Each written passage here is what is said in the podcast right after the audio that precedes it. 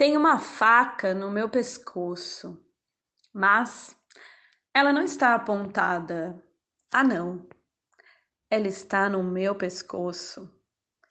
Eu a sinto gelada, pontuda, cheia de insinuações, desejos de sangue e desejos de voz.